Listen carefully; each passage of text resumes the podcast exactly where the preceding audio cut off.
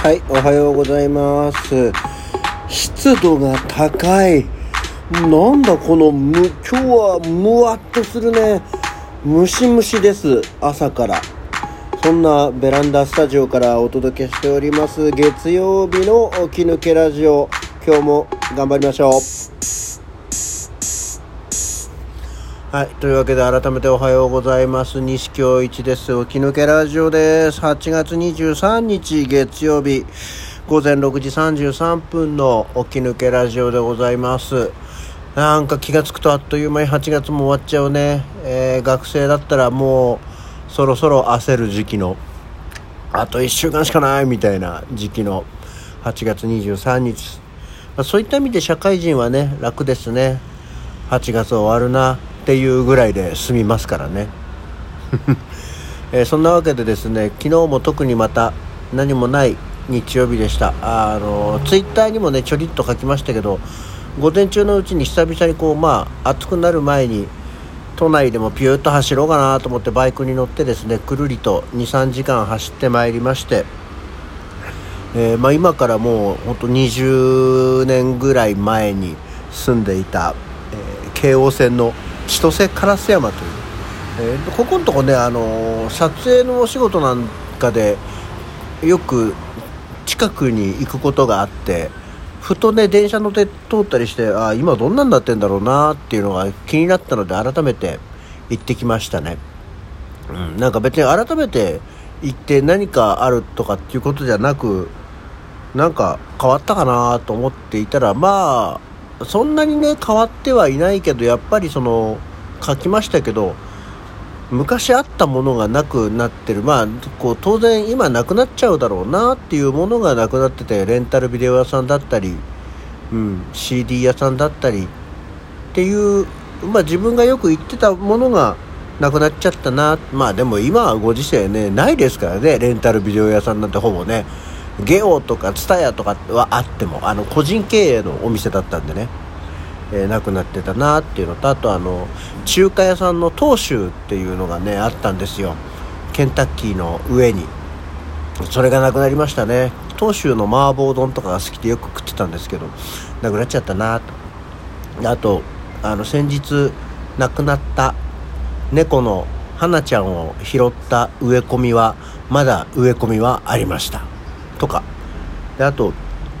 その頃は隣駅の仙川っていうとこに行かないとなかったカルディファームコーヒー屋さんが駅前にできててずるいなあな当時欲しかったよと思いながら見てたりとか。美味しかったとんかつ屋さんが建物ごとまあとんかつ屋さんの入ってたビルのがビルごとなくなって更地のままだったり、えしてましたけど。の割には本当にねあの当時からある文房具の文房具屋さんとかはそのまま残ってたりしてなんだ地主か？と思いながらね。あのやっぱりほらそういう町の個人商店が強いのは地主さんだったりするからで商売云々じゃなかったりするよねと思いながら 見てまして。でそこからもともと自分が住んでたところに行ってたんですけどね、まあ、当時から偏僻だなと思ったんですけどいやよくあんなクソ偏僻なところに住んでたなと思うほど前だって駅から遠いんですよ。バイクで行ったってバイクで10分弱かかるんだよ。っていうようなところに住んでたわけですよ、まあ、本当にね烏山あの世田谷区とは名ばかりの数十メートル行ったらそこは三鷹市みたいなまあ本当に区境のところだったんですけどね。いやよくこんなとこに住んでたなと。まあ建物自体は相変わらずきちんとあって皆さん生活をされてましたけどね。いやこっちに越してきてよかったな生活に関しては。ええ、あの私のプライドとしてはね東京都民から埼玉県民になることはもう本当にこう最悪な出来事でしたけども。住環境という意味ではとても良かったなと思いながらシュルッと帰ってきましたね、ええまあ、いろんな思い出のあるちょうどね本当に20年前なんで、えー事情を知ってる方は事情を知ってる一番こう日産が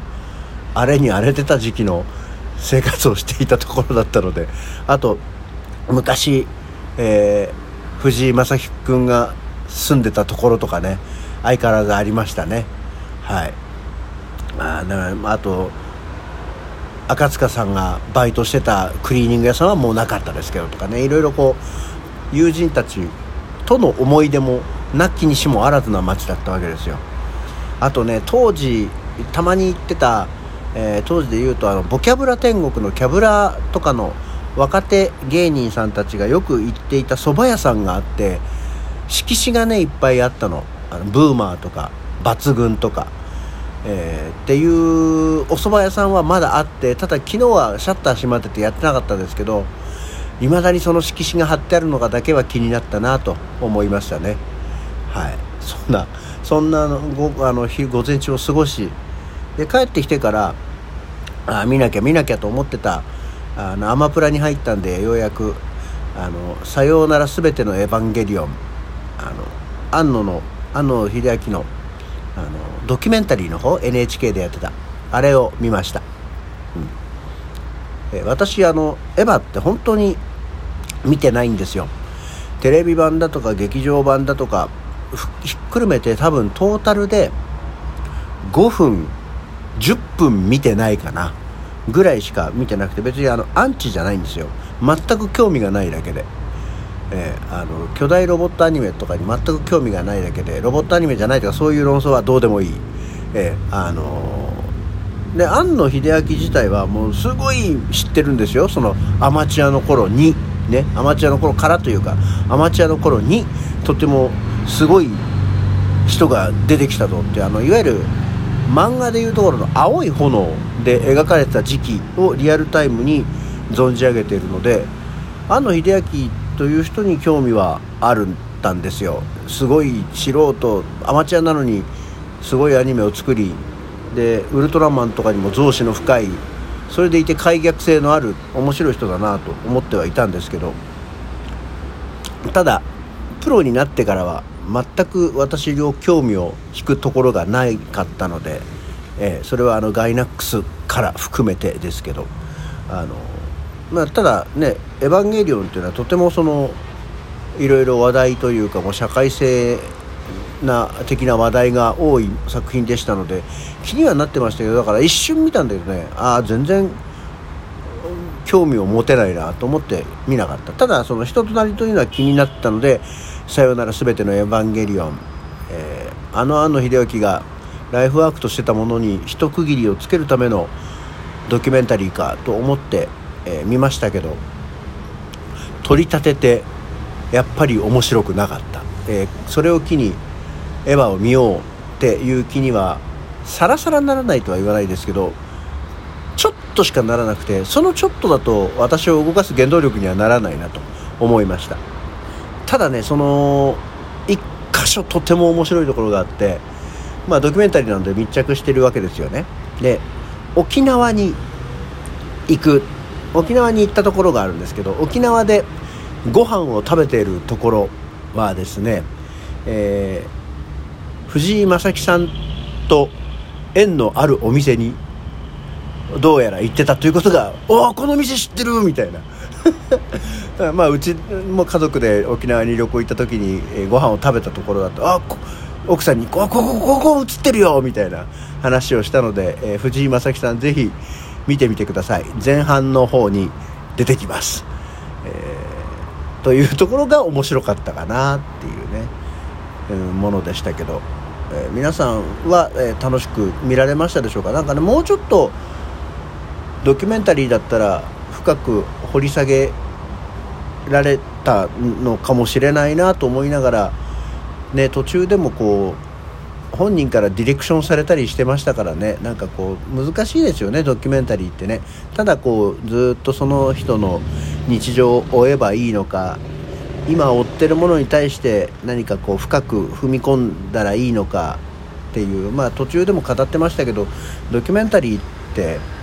編集をすることによってドキュメンタリーの皮をかぶった、えー、フィクションになるっていうのを、まあ、本人が言ったのでまさにその通りなんですけどね。それをこう面白く見せる、まあ、興味深く見せることをするのがドキュメンタリーを作る人の腕じゃないのかなと思ったりはしました。なんかだからうん。エヴァに思い入れのある人はなんかおおってなったりするんだろうなと。あとエヴァを見た人はおおってなったりするんだろうな多分と思ったので、まあ、そんな感じでしたね。あの本当に俺は別にディスってるわけではないのであのエヴァ好きな方は全然それで良かったですしそれをあのあれを楽しんで見れた人は良かったのではないかと思うわけです。ああそんな感じでなんかまた熱く語っちゃったよ。はい。というわけで週初め月曜日ですよ。月曜日からこんな話をとうとうとすることもなかったですけどまあいかがだったでしょうか、えー、本日の起き抜けラジオ月曜日ですよ。また今週も1週間張り切ってまいりましょう。今週はでもね張り切るほどでもないんです。明日明後日職場に行けば夏休み。私我が家の夏休み。なので、えー、頑張ります。ではまた次回。